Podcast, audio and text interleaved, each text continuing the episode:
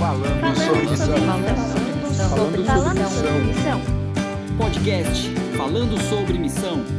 Fala aí pessoal, meu nome é Júnior Macedo e começa agora mais um programa Falando sobre Missão. Esse programa que é de edição número 47. Então, você é muito bem-vindo para estar aqui conosco nesse bate-papo. E junto comigo está o Paulo Rabelo. E aí, pessoal, saudação para vocês. E também o Christian Valauer. Fala moçada, um abraço para todo mundo. Se você vem acompanhando com a gente todos os episódios, seguindo assim a ordem cronológica, você já sabe que a gente tem um convidado especial que já participou semana passada e a gente já deu um spoiler que ele ia participar aqui mais uma vez. Mas se você vê aleatoriamente, ouve, né? Vê. Você ouve aleatoriamente o programa, você não sabe do que eu estou falando, então eu peço para você dar um pause, voltar lá para o episódio número 46 ouvir o episódio inteiro para você entender e ficar na mesma página que a gente. Então, eu apresento para vocês mais uma vez o Rony Freitas. E aí, pessoal, prazer novamente. Hoje Nossa, o Rony. Que timidez, hein? Olha, o cara sério, tímido, hein? Hoje o Rony tá com uma voz melhor, mais, mais aveludada. Semana passada ele estava caminhando e falando lá, brigando com os egípcios e tudo. E hoje não, hoje ele já tá lá bonitinho, com fone, todo preparadinho. É um prazer ter você. Do, a, parte do, a parte do bonitinho eu vou deixar para o Júnior falar por si. Mas foi, foi, foi um prazer ter ele aqui com a é gente. É um prazer, um grande prazer ter o Rony aqui com a gente. E a gente já vai continuar da onde a gente parou da semana passada. Semana passada a gente falou da história dele, tudo que aconteceu para ele chegar até onde ele está. E a gente vai partir deste princípio, que você já ouviu outro episódio. Então, a gente já começa falando aí, Rony, da onde surgiu a sua ideia de trabalhar com lixo, de achar que trabalhar com lixo é fazer trabalho missionário? Cara, a ideia não foi minha. E foi um pedido, como a gente falou semana passada, foi um pedido da comunidade.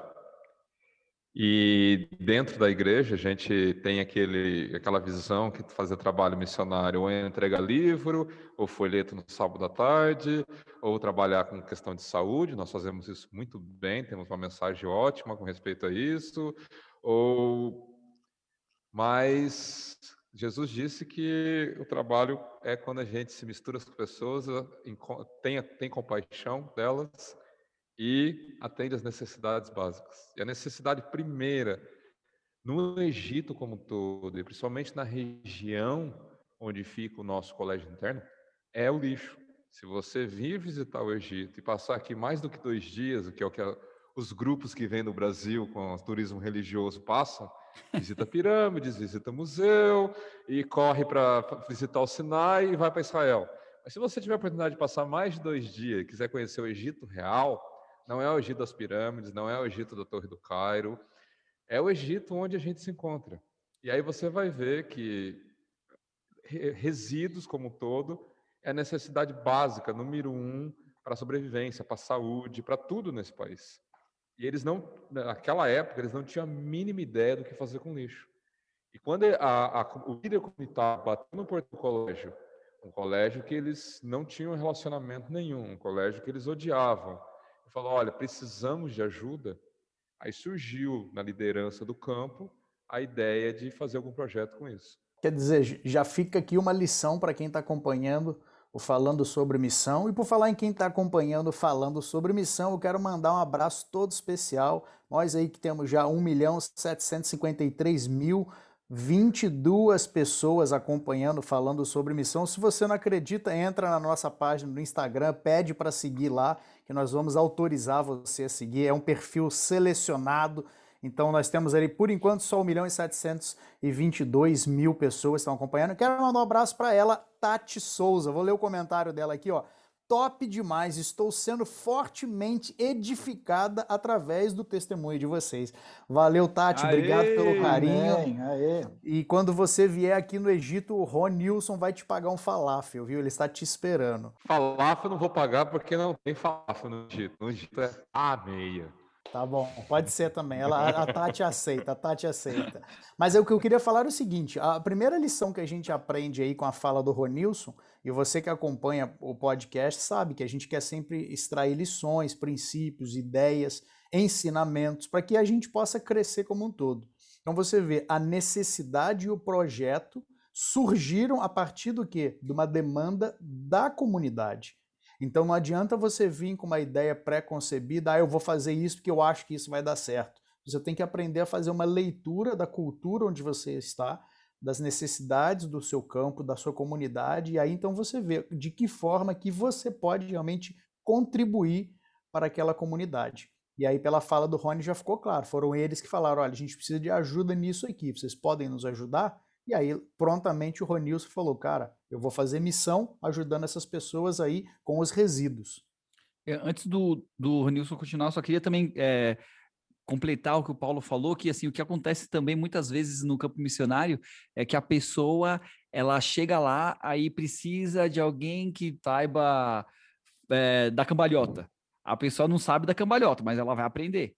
Aí eu preciso de alguém para tocar o instrumento. A pessoa não sabe, mas vai correr atrás. É assim, não, no caso do Ronilson, ele já tinha a expertise no negócio e, e assim, eu, eu, acho que eu acho que é até raro isso de acontecer, né? O cara já, já ir para o campo missionário usando a expertise que ele tem, né? Não sei se vocês também sentem isso. Então, a, sim, é, e isso acelerou muito o processo e facilitou muito o processo. Então, duas coisas que, se, que ajudaram muito o nosso projeto aqui foi, nós já conhecíamos o local, como a gente comentou no podcast passado, a gente veio com as mission trips, no mínimo três vezes, visitamos, conhecemos, ajudamos, a comunidade já nos conhecia, nós conhecíamos a comunidade, conhecíamos as dificuldades, conhecíamos o trabalho, sabíamos quão difícil ia ser e queríamos vir mesmo assim. E também já conhecíamos, já sabíamos como a gente começar o trabalho. Então, quando a gente veio, eu lembro que eu vim seis meses depois que o Paulo veio, que o grupo todo que veio junto, só que o pessoal veio e não sabia muito o que fazer, aí começou a procurar o que fazer, uns foram cuidar de algumas igrejas, outros ficaram ali, vão tentar isso, tentar aquilo. A gente já chegou trocando a roda com o carro em movimento. Então, a gente já chegou trabalhando, já sabia. Então eu cheguei, a gente veio com a minha mission trip, eu vim liderando uma mission trip, o grupo foi embora, a gente ficou, eu e minha esposa, eu já sabia o que fazer no dia seguinte. Eu vou entrar em contato com o governo, eu vou começar a coletar o lixo.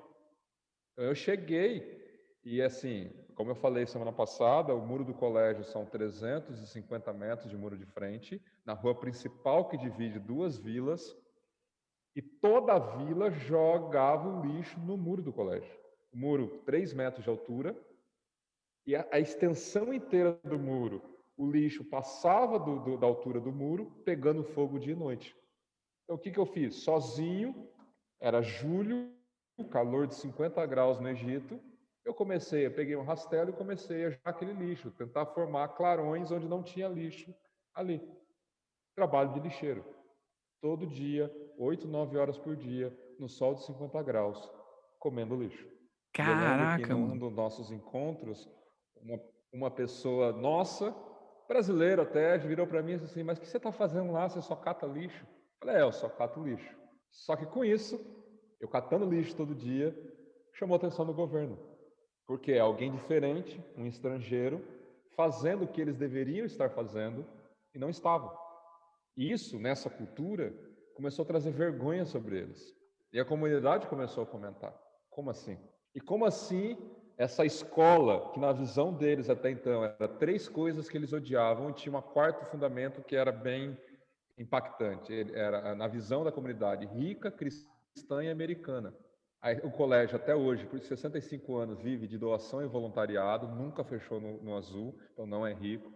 Não era americano, mas até então a maioria dos voluntários era americano, e ah, é cristã, e também era muito fechado. Eles sempre tiveram muita curiosidade de saber o que acontecia dentro. Na visão dele, o cristão é pervertido, cristão não, não cobre o rosto, não tem modéstia, então aqui era um centro de perdição. E eles tinham muita curiosidade de entrar e saber o que acontecia. Então, nós começamos a convidá-los para vir, eles não podiam vir, porque existiam vários sheikhs, ou irmãs das mesquitas, que pregavam, que falavam para o público deles que entrou aqui nesse colégio é terra, é terra impura. Eles estão proibidos de ir para a mesquita orar cinco vezes por dia. Eles estão impuros de ir para ir orar. Ah, que coisa. Então as pessoas odiavam e não podiam entrar. E nós começamos a servir. Isso começou a quebrar barreiras de uma forma muito mais rápida do que eu imaginei que iria acontecer. Em dois meses, eu estava sentado na mesa da aqui nós, temos, nós fazemos parte de uma cidade grande, não é Cairo, aqui já é outro estado, faz parte da periferia da Grande Cairo, mas já é outro estado, uma cidade que chama Ranca, que, são forma, que é formada por 24 vilas. Cada vila tem o seu prefeito local que é responsável, por, entre outras coisas, de cuidar do lixo. Eu tinha contato com esse prefeito, mas em dois meses eu já estava sentado na mesa da prefeita que cuidava de todas as 24 vilas. Rony. E eu estava lá. Oi. Deixa, deixa eu te cortar aqui só para fazer um, uma pergunta de algo que você comentou comigo quando eu tive aí é, naquela semana de oração e a gente estava conversando. Quando você começou a, lixo, a, limpar o lixo, né, rastelar, o que, que o pessoal da comunidade falou para você? Esses mesmos que jogavam lixo, né? Que eu lembro que você comentou que você começou a fazer o trabalho e os caras foram falar contigo. Não, eles, eles chamavam de louco, eles falavam que eu ia desistir. Eles começaram a fazer bolão entre eles para saber quantos dias ia durar. Nossa. Eu acho que ninguém ganhou bolão, né? Eu acho que ninguém chutou seis anos. Mas eu fiz todo mundo perder dinheiro. Mas eles começaram a fazer bolão. Hoje eles falam para mim, porque hoje são todos meus amigos, mas eles falam, a gente fazia, porque tem a, a, os comércios na frente, é a rua principal, então toda a frente do muro são comércios. Coffee shops, loja de material de construção, restaurantes, que era de frente para o lixo todo queimando. E detalhe, Eles... você, você rastelava, abria um clarão ali, no dia seguinte você voltava, como é que tava? Os mesmos que faziam não, não bolão. no dia seguinte. No dia, não no dia seguinte. Era interessante, porque assim, eles jogavam lixo do outro lado da rua, eu vinha e colocava o lixo. Mas quando eu comecei a abrir clarões, eu via a tiazinha, eu estava ali. Eu começava do portão do colégio para os lados. O portão do colégio, mais ou menos no meio do muro, eu começava dali para os lados. E aí eu tinha rastelado assim depois de duas horas 20 metros, porque é, é, é, era muito lixo, era muito difícil puxar. Eu não tinha ajuda, eu não tinha trator, eu não tinha maquinário, nada, era eu e meu rastelo. E aí eu tinha assim, depois de duas horas, aquele sol derretendo com esse meu pezinho, e vinha a tiazinha com as duas sacolinhas de lixo andando. Ela olhava para a montoeira de lixo pegando fogo e olhava para os 20 metros que eu tinha limpado, olhava para mim, e onde você acha que ela jogava o lixo? Tá brincando. no clarão. O bolão, cara. Ela tava, era tia do bolão, cara. Nos 20 metros limpos, lógico. Era exclusivo pro lixo dela. Era a tia do Zap que encomendava os 20 metros que eu tinha limpo. E começou assim. Só que com o tempo, o governo parou e falou: o que, que você está fazendo? Falei, olha, eu estou fazendo o que você devia estar fazendo, não está fazendo. Senhora, eu posso te ajudar? Falei, não, eu estou ajudando vocês. Você faz o seu trabalho. Eles passavam uma vez a cada dois meses, mais ou menos, para tentar retirar aquilo que ficava queimando. E aí limpava, ficava uma parte um pouco um tempo limpo, depois de uma semana já estava o lixo 3 metros de altura de novo, 300 metros de, de comprimento. E aí eles falaram, então a gente vai passar a vir uma vez por mês. Falei, ótimo, eu vou estar aqui todo dia. Passou mais uma semana, eles viram que eu não desisti, eles falaram, olha, nós vamos passar uma vez a cada 15 dias. Eu falei, tudo bem, eu vou estar aqui todo dia. Não desisti, perder o bolão, vamos passar uma vez por semana. Eu falei, que bom, eu vou estar aqui todo dia. Em um ano eles estavam passando todo dia. Caramba, cara. Hoje a gente tem uma Caramba. parceria com o governo, eles vêm todo dia, eu rastelo, eu junto o lixo todo dia, e eles coletam todo dia e levam para um lixão, para um lugar, deserto não falta nesse país, né? Eles levam para onde eles levam o lixo da, dos bairros principais, dos bairros turísticos que eles têm que deixar limpo. Hoje eles coletam aqui e levam para lá também. Então, hoje é uma parceria. Por quê? Porque a gente começou a fazer. E isso Rony, mudou totalmente a visão para a comunidade. Ô, Rony, e, e, se hoje aparecer alguém lá e, e, e, jogar um lixo lá? Que hoje já não está a mesma coisa. Quando eu cheguei lá naquela época já tava, já era outra escola já à frente, era diferente já. Mas se chega hoje alguém lá e começa a jogar lixo lá, o que, que a comunidade vai fazer? Como que a comunidade vai reagir? Olha, tem gente que, que defende, que fala para não jogar, mas é, é engraçado, porque ele, ele é assim: se alguém jogou, ninguém recolheu. Alguém mais jogou junto. Se tem uns três, quatro que já jogaram, vira bagunça já. Todo mundo volta a jogar. Eu sempre tive o sonho de plantar árvores na frente do muro do colégio. Trocar, substituir o lixo por árvores, flores. Não existe. Nós não temos nenhuma área verde nessa cidade que tem um milhão e meio de pessoas montuados em 12 quilômetros de extensão. Não há área verde pública, não há árvores para nós. Estamos no meio do deserto, numa, num lugar abandonado por todo mundo. Então não há nada disso. Eu falei, vamos plantar árvore, vamos tentar cuidar, vamos fazer alguma coisa. Mas eu não podia, porque eu não tinha autorização do governo. A rua é super movimentada, o trânsito do Egito é a delícia que vocês podem pesquisar na internet e ver, é uma loucura. Sabe, se eu roubar um metro e meio, um metro para plantar um, um canteiro, o governo vai enlouquecer. Só que um dia eu saí para trabalhar, para recolher o lixo, como sabia todo dia, eu vi que tinha quatro árvores plantadas. E eu fiquei chocado, eu falei, como assim? Quem plantou? Aí eu vi o dono da loja de material de construção em frente, que eu sempre comprei material, quando vem as mission trips, para fazer as reformas do colégio e tal. Ele veio sorridente, me abraçou, falei, que isso, quem plantou? Ele falou, eu plantei. Falei, por quê? Ele falou, eu não posso estar todo dia recolhendo lixo com você. Mas essa é a minha maneira de dizer para você e para toda a comunidade que eu estou do seu lado. Aí o governo passou e viu. Falou, vamos fazer no muro, no muro todo. Eu falei, opa, a ideia é sua, vamos fazer no muro todo. Ele falou, ah, eu trago as árvores, você paga o pedreiro, eu trago as árvores e aquelas pedras grandes de, de cimento para fazer o canteiro. Eu falei, você dá o cimento, a areia e, o, e paga o trabalhador. Eu falei, vamos, vamos fazer. Eles trouxeram umas 15 árvores só, eu plantei umas 70 certo? Mas eles trouxeram algumas árvores. Aí só que o que a gente começou a fazer? Eu, um dia eu plantei 20 metros de árvores e flores. E eu percebi que as pessoas que jogavam ali caminhavam e não jogavam em cima das árvores e das flores. No dia seguinte, a gente plantava mais 10 metros. A pessoa ia para o lado e jogava quando acabavam as árvores e as flores. No dia seguinte, ou na semana seguinte, mais um pouco. Até que a gente plantou no muro todo e deixou quatro espaços que as pessoas podiam jogar lixo. As pessoas passaram a respeitar isso. O que a gente tinha que recolher todo dia agora na extensão toda é o que o vento levava, é a bagunça que faz, porque é deserto, então, certo? Então, sempre se espalha. Mas a gente se tornou muito mais fácil.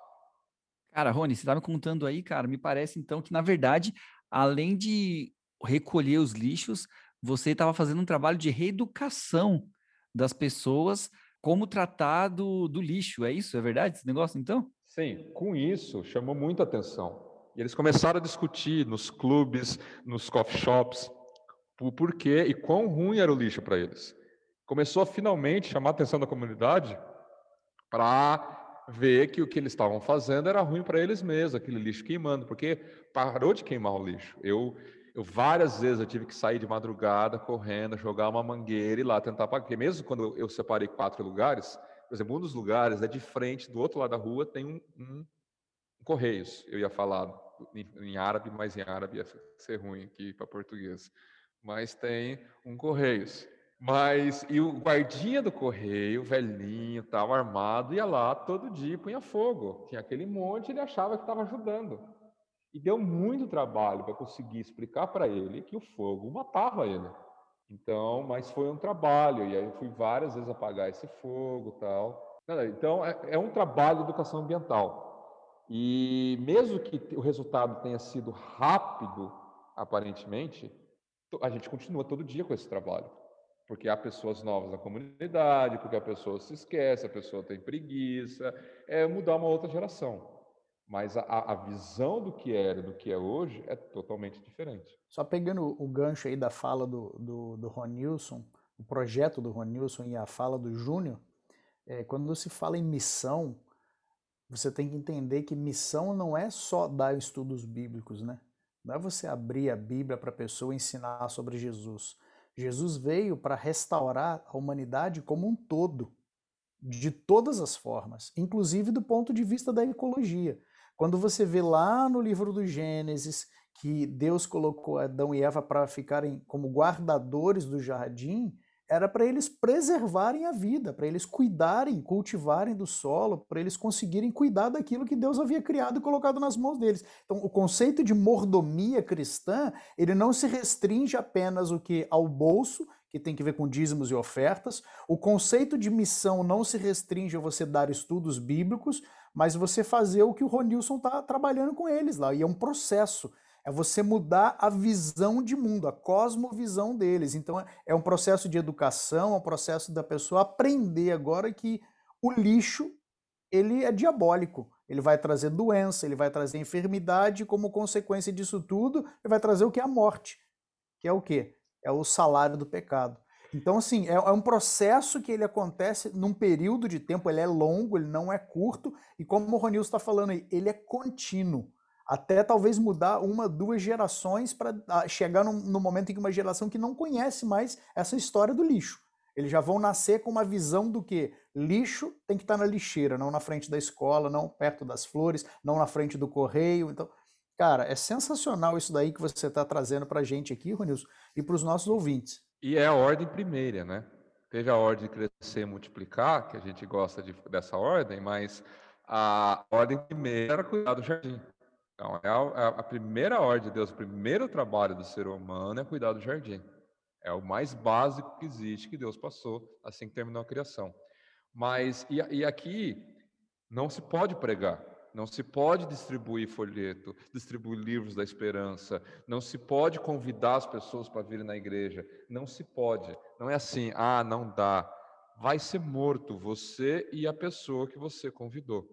Você e a pessoa que aceitou o livro vão ser mortos. Na melhor das hipóteses, na melhor, assim, se todo mundo tiver de bom humor no processo, eu sou expulso do país. Então, a, a forma de fazer o trabalho todo aqui tem que ser servindo. E não dá para servir numa coisa que eles não precisam. Tem que servir na necessidade. E a necessidade é o lixo. Se eu quero fazer missão, Senhor, o Senhor me escolheu, eu vou catar lixo. Ah, mas você é pastor e está agora cantando lixo. Eu entendo que talvez 99,9% dos pastores não estariam dispostos a fazer o que eu estou fazendo. Mas Deus escolheu, Deus achou que eu era digno. Só o fato de você persistir em fazer aquilo que é dever do cristão fazer, o serviço, o cuidado com a natureza, com o ambiente, com as pessoas. Você simplesmente fazer aquilo que é certo, por mais que apareça num primeiro momento uma loucura aos olhos das pessoas que estão ao teu redor, a tua persistência naquilo, a tua consistência naquilo vai gerar influência. De alguma forma vai influenciar as pessoas ao teu redor. Então você que está ouvindo, a gente está no, às vezes no contexto aí no Brasil, a gente tem muita a tendência de, de missão por convencimento, né? A gente pega o carro, vai para o mundo das ideias e fica lá discutindo, tentando convencer, tentando né, convencer a pessoa para vir para o teu lado, aceitar as tuas ideias, aceitar a tua forma de enxergar o mundo. O, o, mas, na verdade, a, a, missão ela não, não é no mundo das ideias. Né? A missão, a, o mundo das ideias é uma, é uma parte dela. A missão vivida a missão que é através da influência, ela é muito importante, ela é muito é, é, é essencial, vamos dizer. Né? E quando a gente está nessa parte do mundo aqui no Oriente Médio, você não tem para onde ir, você não tem como convencer, você não tem que pegar a Bíblia e, e mostrar para todo mundo que você sabe bastante de Bíblia você tem que viver aquilo que está escrito na Bíblia. E aí que entra o problema, né? aí, que, aí que entra o grande desafio, você persistir no serviço, você persistir em fazer aquilo que é certo, mesmo quando todo mundo está te achando louco, quando não é conveniente, para, quando não é bonito, quando não é popular. E você, ao se manter, acabar influenciando outras pessoas e fazendo outras pessoas a seguir o mesmo caminho. Né? Que é o que aconteceu com o Rony no Egito, que é o que deveria acontecer com cada cristão, onde quer que você esteja. Rony, a partir disso daí, eu tenho uma pergunta para você, porque a gente está falando de um negócio bem sucedido, uma coisa que já está caminhando já faz uns seis anos que você falou, né? Mas nessa caminhada de seis anos aí, como é que você trabalhou o desânimo, cara? Porque, pelo que você está falando aí, todo dia você acordava, ia lá, e o que você já tinha limpado estava sujo de novo. E daí você limpava. E daí no outro dia, você acordava, ia lá, e onde você estava limpando estava sujo de novo e você limpava. Mano, como é que você conseguiu trabalhar com design e não virou assim, largou? Quer saber, mano? Deixa esses caras aí tudo morrer nesse, nesse lixão aí. Eu vou para minha casa, voltar com a minha empresa lá. Lá eu ganhava dinheiro e também fazia esse trabalho aqui. Na verdade, não, eu pagava para um cara limpar o lixo, né? Agora não, tô tendo que ir aqui limpar o lixo, que o cara amanhã eu sei que ele vai jogar de novo. Como trabalhar com isso, cara? Cara, e não só o desânimo, a doença, a, a forma de viver, que assim, Com seis meses eu voltei para o Brasil com infecção de pulmão. De tanto que eu respirava aquele lixo, a, a, a poluição do Egito, o cigarro, quando você tenta fazer amizade, que o Paulo comentou na semana passada, você sentou junto, você fumou quatro cigarros. Eu voltei tossindo sangue todo dia de manhã, acordava cuspindo sangue, saindo sangue do pulmão e eu peguei toxoplasmose do lixo. E só em 5% afeta o olho, mas a minha afetou o olho, eu estou perdendo a visão do meu olho que era bom. Estou ficando cego. E todo mundo ao meu redor, quando descobriu, falou: vai embora. O que, que você, você continua fazendo aí? E você não podia usar óculos, né, Rony? eu lembro que quando a gente estava aí, a gente conversou sobre isso, aí eu perguntei para você, cara, por que, que você não usa o óculos, né, o goggle ali para proteger e tal? E eu lembro que você falou para mim o quê? Eu não posso usar. Não, eu não posso usar eh, óculos, máscara. Agora ficou mais fácil usar máscara, né? Que agora é necessário e tal. Mas se eu saísse três, um ano atrás, antes do, do, do, do, do Covid, de máscara lá fora, os caras falaram, o cara vem, quer ensinar a gente, mas tá cheio de mimimi, não vai, entendeu? Os caras tá aí, tá com máscara, tá com luvinha, se fica fácil e... Não, não, não ia causar o impacto que causa. E a gente começou a plantar as flores. Eu mexia naquela terra cheia de gato de rua. O Egito não tem tanto cachorro, tem bastante cachorro aqui na nossa região, mas é gato para todo canto. E a toxoplasmose é a maior forma de pegar, por causa das fezes dos gatos. E eu plantava as flores sem luva, coçava o olho e tal. Estou ficando cego. Doença incurável. Toda vai ficar todo com nevoeiro e, e a, a cicatriz vai ficando maior. Não tem cura. Uh, o trabalho repetitivo todo dia e cansativo, desanimador. Só tem uma forma: saber o porquê você está na missão. É a única forma de se manter motivado, é saber quem te chamou. E saber que quem te chamou sabe de todas as coisas. Ele pode todas as coisas. E ele tem algo especial para você. Então, a alegria que eu tenho de Deus achar é que assim, eu acredito piamente, olhando o que acontece aqui na minha região, que esse lugar que eu estou é a porta de entrada para o Evangelho ser pregado no Egito quem sabe no Oriente Médio e acabar a, a obra de Jesus voltar. E ele me escolheu para fazer parte disso. E como eu falei no podcast anterior, eu não me sinto digno de viver Jesus. E aqui você não pode pregar, você tem que viver. E ele olhou para mim e falou: Você vai. Alegria de, de entender isso, de perceber que Deus podia fazer com qualquer outra pessoa ou sem pessoa nenhuma mas ele me escolheu para fazer isso. Isso faz eu levantar todo dia, pegar meu rastelo e catar, catar lixo. A, a, região que eu moro talvez seja mais difícil para uma pessoa aqui do Oriente Médio fazer o que a gente faz. A única coisa que mantém a sua motivação é a certeza do chamado, de quem te chamou e do que você está fazendo. Você tem que mergulhar nisso todo dia, todo dia, senão você desiste e desiste não só por causa das condições precárias, das questões de saúde, você desiste pela falta de apoio, pela uh, você está longe da família, porque as pessoas não entendem, porque tudo parece ao contrário. Só que mesmo quando tudo é ao contrário, o que faz você continuar, certeza de quem te chamou, que vai acabar a boa obra que ele começou. Quer dizer, quando você começa a entender que a sua viagem, a sua missão, ela tem um propósito, porque quem te chamou foi Deus, você começa a vencer aos poucos os desafios, né? E você, logicamente, tem que se aprender a ser resiliente, perseverante. Eu acho que eu já falei isso aqui num dos podcasts. Para mim, a principal característica de um missionário hoje não é nada senão a capacidade dele levar golpes e não cair. O cara, para ser um missionário de sucesso hoje, ele tem que ter a capacidade de apanhar até mesmo do fogo amigo, e não cair, e não desistir. Então é isso daí que o Ronilson está falando. Rony, deixa eu te fazer uma pergunta aí. E, e, a Bruna? E a Bruninha com isso tudo aí? Como é que ela, como é que ela entendeu essa missão aí? E eu sei que ela tem um papel fundamental e muitas vezes nesse momento da, do seu problema no olho aí, cara, na sua doença, eu lembro que ela estava grávida e era um caso que assim aspirava cuidados por causa da gravidez, neném em formação. Então assim, eu sei que foi complicado, não foi fácil não, mas como é que a Bruna lidou com tudo isso daí, de ver você todo dia chegando em casa e voltando e o lixo está do mesmo jeito e tal? E assim, foi algo que foi gradativo, né?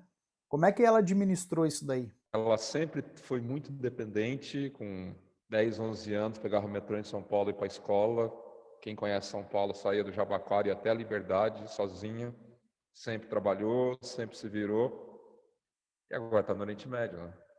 Quem tem que fazer compra sou eu, quem sai de casa sou eu, quem não dá para sair todo dia e chama muita atenção na região que a gente está, já saiu, levou pedrada na rua. E assim, a, antes da gente vir, as principais conversas eram em cima disso. Como ela ia conseguir administrar tudo isso. E ela segurou as pontas junto, é, guerreira, se não se ela não ajudasse, se ela não me apoiasse em tudo, a gente não estaria mais aqui. Aguentou talvez muita coisa calada, talvez chorou muitas vezes de madrugada sozinha, mas foi todo o suporte que precisava para o negócio acontecer. Sem ela não aconteceria. Assim, ah, o Rony que tinha o know-how, o Rony que conhecia, sim. Mas nessa época, quem cuidava de todas as finanças do projeto era ela. Hoje passou para mim, tem duas filhas, tem todas as coisas. Hoje eu cuido de muito mais coisas que eu acho que vai dar tempo da gente falar, espero que dê. Mas a, a, nesse princípio que demandava muito da minha pessoa estar oito, nove horas por dia no lixo, hoje eu não faço mais isso todo esse tempo e diariamente e tal. Ela precisava cuidar de todo o resto, da casa, da, da, das finanças, do projeto, da, e ficar muito tempo sozinha e, e, e, me aguentar quando eu chegava em casa, que talvez seja o pior dos, dos trabalhos. Né? Então, mas ela levou levou tudo isso. Se ela não levasse, a gente não tinha ideia como ficar. Ela sempre sonhou todo sonho juntos e sempre estava lá ponta firme, guerreira, fazendo o que precisava ser feito e assumindo o que precisava assumir. Isso tudo foi mudando a comunidade de tal forma, porque assim, ah, é um projeto bem sucedido, como o Júnior falou. Ok, é porque a gente limpou, trocou, hoje a visão do lixo mudou, mas não é a razão do, que eu, do, do, do porquê eu estou aqui, tá certo? O porquê eu estou aqui é ver Jesus voltar. Ver Jesus voltar é espalhar o amor de Cristo. É espalhar o conhecimento de Jesus para as pessoas que nunca ouviram não querem ouvir ou são proibidas de ouvir sobre o amor de Cristo. Então, eu recolhi o lixo, mudou a visão. Hoje nós temos flores, árvores plantadas. Hoje eu tenho que cuidar de lavar todo dia, folha por folha das árvores, porque a poluição não deixa eh, as, as árvores crescerem. É uma, é uma loucura. Mas a gente faz isso todo dia.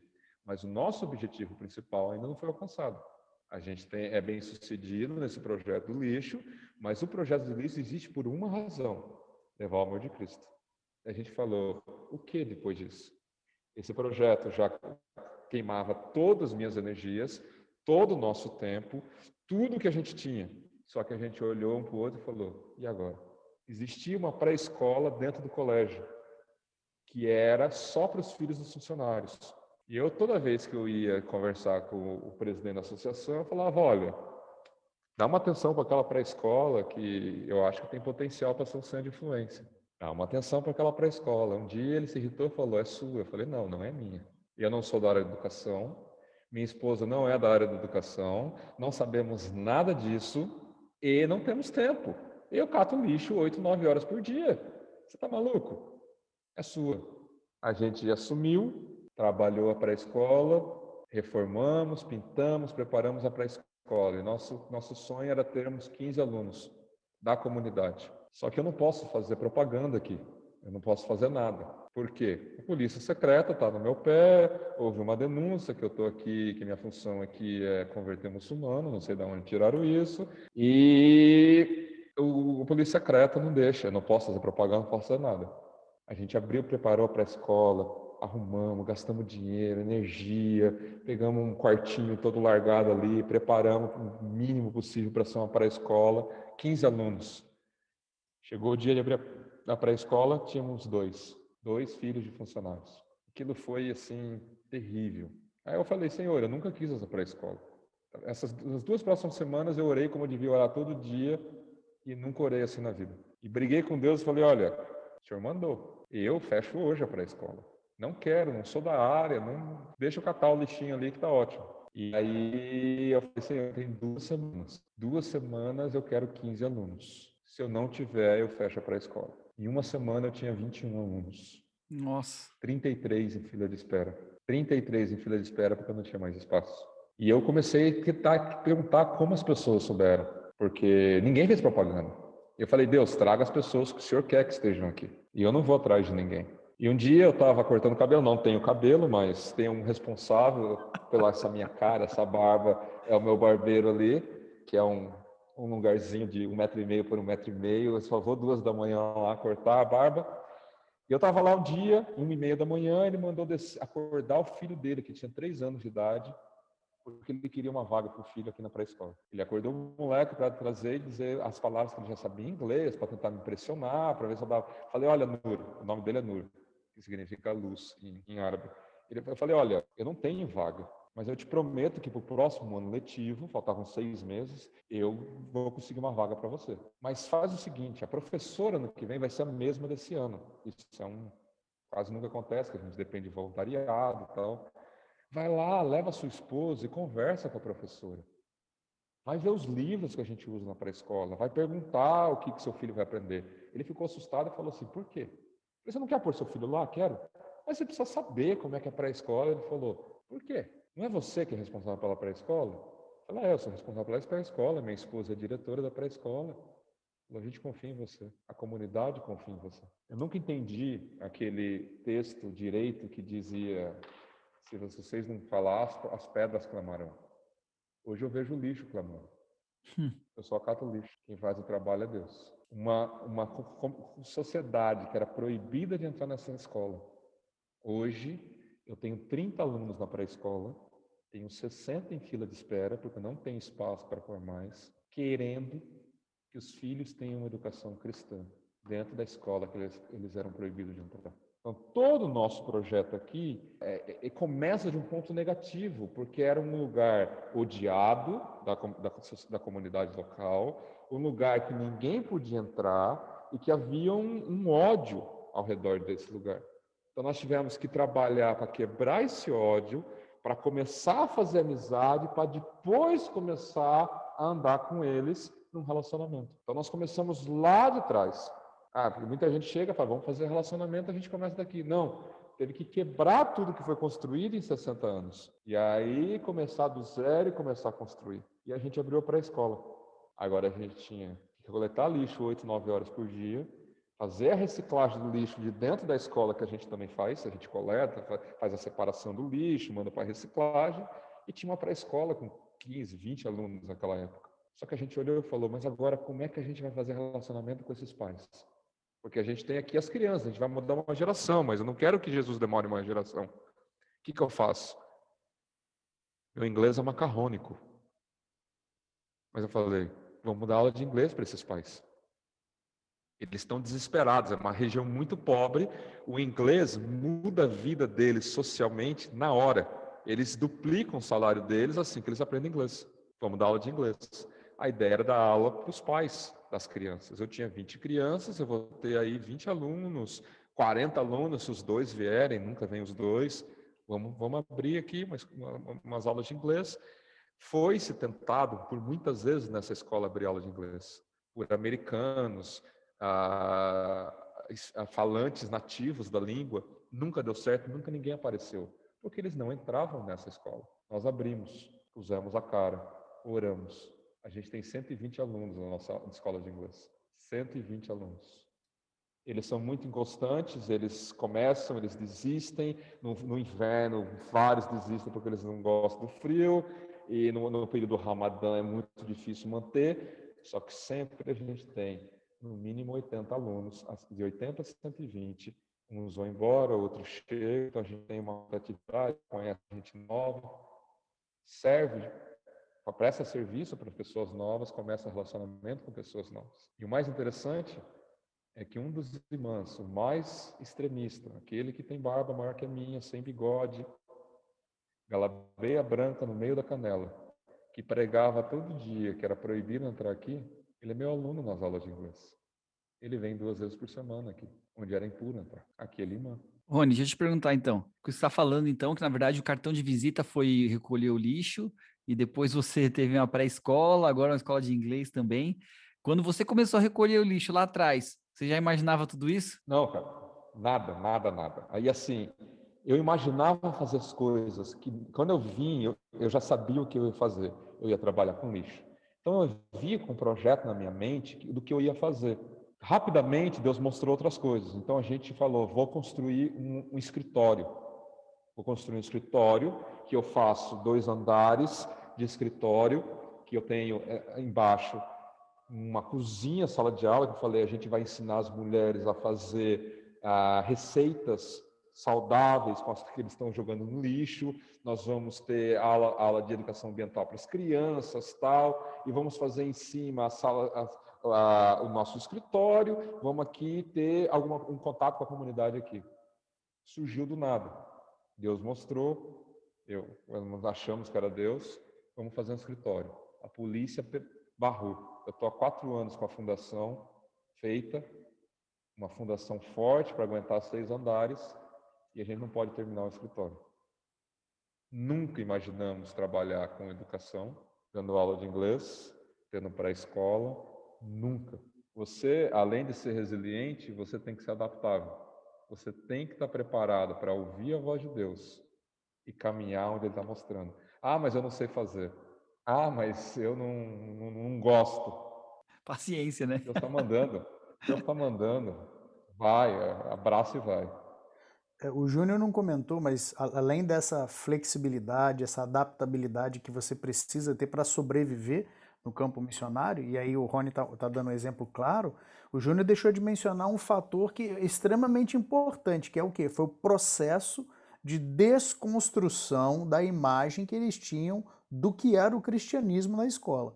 Então, assim, não, é, é, junto com o trabalho, o Ronilson, talvez de uma forma inconsciente com a equipe dele, eles estavam eles estavam desconstruindo aquela imagem que as pessoas tinham do que era o cristianismo impuro. Se você entra aqui, você tem que fazer todo o ritual da purificação para poder depois voltar na mesquita. Eles foram desconstruindo isso e depois que eles tiraram todos os tijolinhos, não tinha mais nenhum muro, não, agora vocês vão construir, mas vocês vão construir uma ponte com a visão correta das coisas. Então houve essa mudança de percepção, de cosmovisão, e esse processo é extremamente fundamental para a pessoa poder ter sucesso na missão.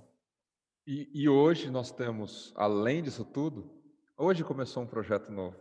Só para vocês terem uma ideia, hoje nós começamos ah, uma academia para as mulheres, para as mães da pré-escola, elas vêm agora fazer academia com a gente. Então a gente está se tornando um centro de educação e de saúde para toda a comunidade. Eles vêm aqui para querer ter o lazer e a saúde deles. Só um, a gente tem uma aula de futebol também. Como é que começou essa aula de futebol?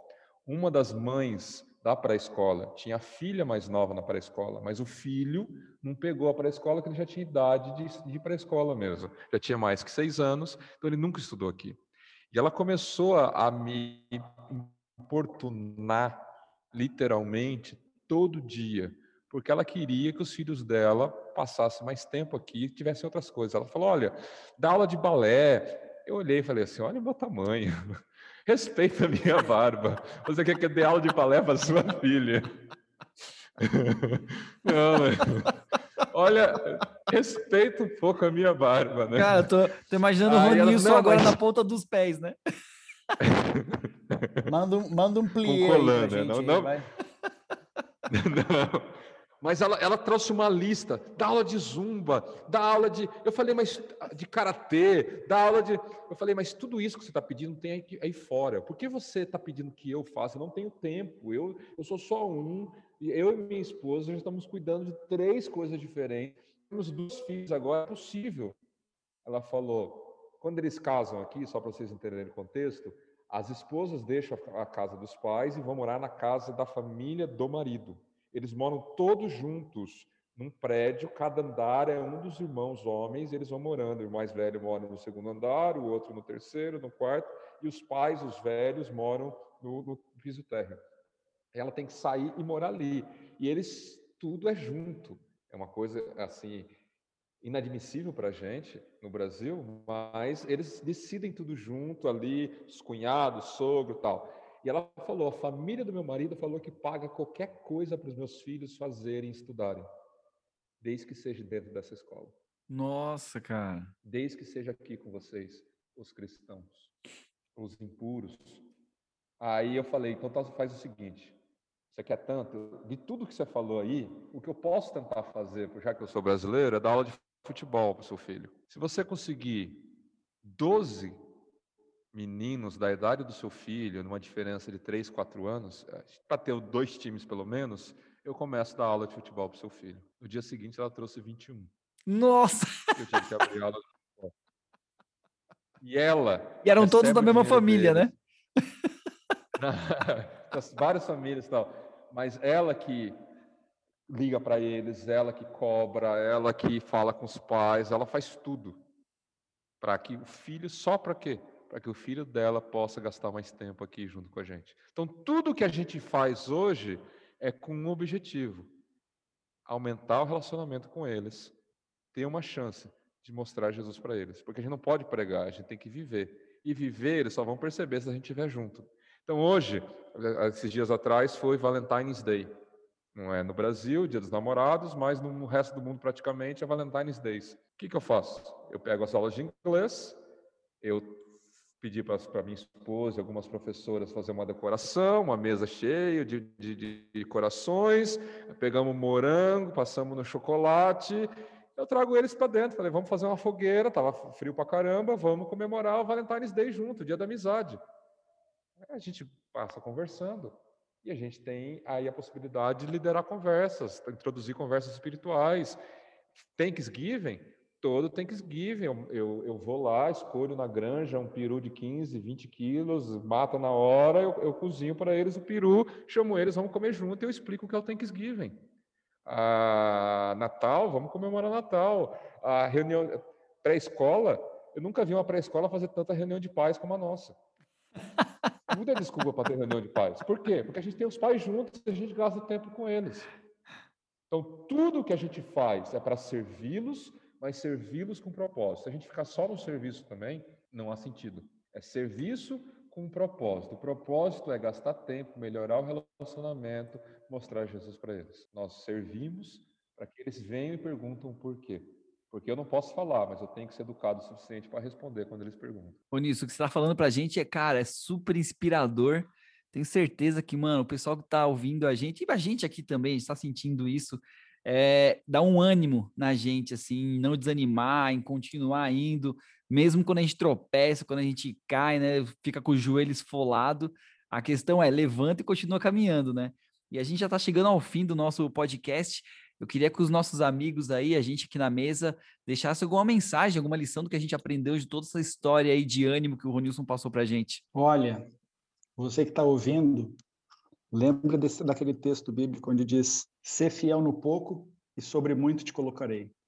O, pelo exemplo do Rony aí, um homem e um rastelo foi sendo fiel naquele com aquele rastelinho ali ó no lixo de forma perseverante olha a bênção que se tornou não só para a escola mas para a comunidade quantas vidas um homem e um rastelinho não, não, não transformaram ao longo de seis anos então a gente acha que Deus não é poderoso o suficiente ele pode transformar qualquer homem com um na mão num grande missionário e e muito, muito legal ouvir tua história, Rony. Tocou meu coração aqui e a gente a gente enche o coração de alegria e esperança, porque só quem está nessa parte do mundo sabe quão difícil, quão duro é essa terra e quando a gente vê uma luz aí de um trabalho tão bem feito como o teu aí, do, dos demais que também compõem né, a tua equipe aí, é, é muito legal. Que Deus possa continuar te abençoando e que Deus também abençoe você que está ouvindo para você seguir o exemplo aí e ser fiel naquilo que Deus te deu para fazer.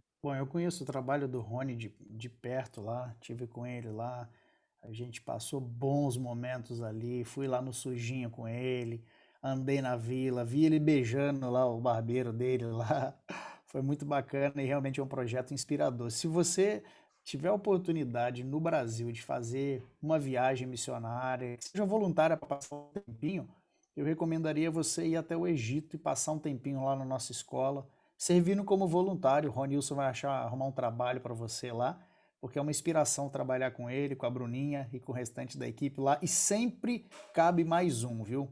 Quanto mais gente estiver carregando o piano, mais leve ele fica. Então fica aí um desafio para você. E a minha gratidão ao Ronilson pela inspiração do projeto dele, pela amizade, pelo carinho, paciência e me veio, Rony, um texto aqui, cara, enquanto você estava falando aí, Não sei porquê, o, o texto que veio à minha mente foi o de 1 Coríntios, capítulo 1, quando Paulo escreve assim, você vai entender por que quando eu começar a ler agora. Irmãos, pensem no que vocês eram quando vocês foram chamados. Poucos eram sábios segundo os padrões humanos, poucos eram poderosos, poucos eram de nobre nascimento. Mas Deus escolheu o que para o mundo é loucura para envergonhar os sábios, e escolheu o que para o mundo é fraqueza para envergonhar o que é forte. Ele escolheu o que para o mundo é insignificante, desprezado e o que nada é, para reduzir a nada o que é, a fim de que ninguém se glorie diante dele. Fica aí um recado para você que acha que fazer missão é só dar aula de inglês, aula de futebol, é só fazer coisa chique. A, a vida e o ministério do Rony e da Bruna pro, estão provando, não provaram, estão provando que vai muito além disso. E Deus pode usar os seus dons que você tem, que talvez você, puxa, mas eu nunca pensei que eu poderia fazer isso no campo missionário. Tá aí. Esteja a, aberto a mudanças, a adaptar-se e Deus vai te usar onde você estiver. Deus abençoe. Valeu, Rony. Obrigado, viu? Um abraço para você que está acompanhando a gente. Tá, eu, só, eu, eu, queria eu, queria aproveitar a fala do Paulo, agradecer o Paulo pelo texto, e aproveitar a fala e fazer o seguinte. Nós estamos desesperados atrás de voluntários. Não só vai ter lugar para você. Se você conhece alguém que quer vir, que fala inglês, eu preciso de professores de inglês, porque eu, até hoje eu utilizo os voluntários do colégio aqui. E o colégio já me disse que eles não vão deixar mais. Eu preciso de professores de inglês, não vai fechar a nossa escola de inglês. Não tem como atender sem a gente ter mão de obra. E nós precisamos de voluntários. Ah, nós precisamos sobreviver. Até então, até o ano passado, início do ano passado, antes do corona, a conferência geral ela ajudava o projeto ou ela mantinha o projeto economicamente. Desde o ano passado ela não mantém. E o projeto precisa agora, além de cuidar disso tudo, o único casal que está aqui segurando piano, de cinco projetos ao mesmo tempo, quando normalmente é um casal para cada projeto. Nós temos cinco, duas filhas, e agora a gente tem que fazer fundraising, tem que arrecadar dinheiro.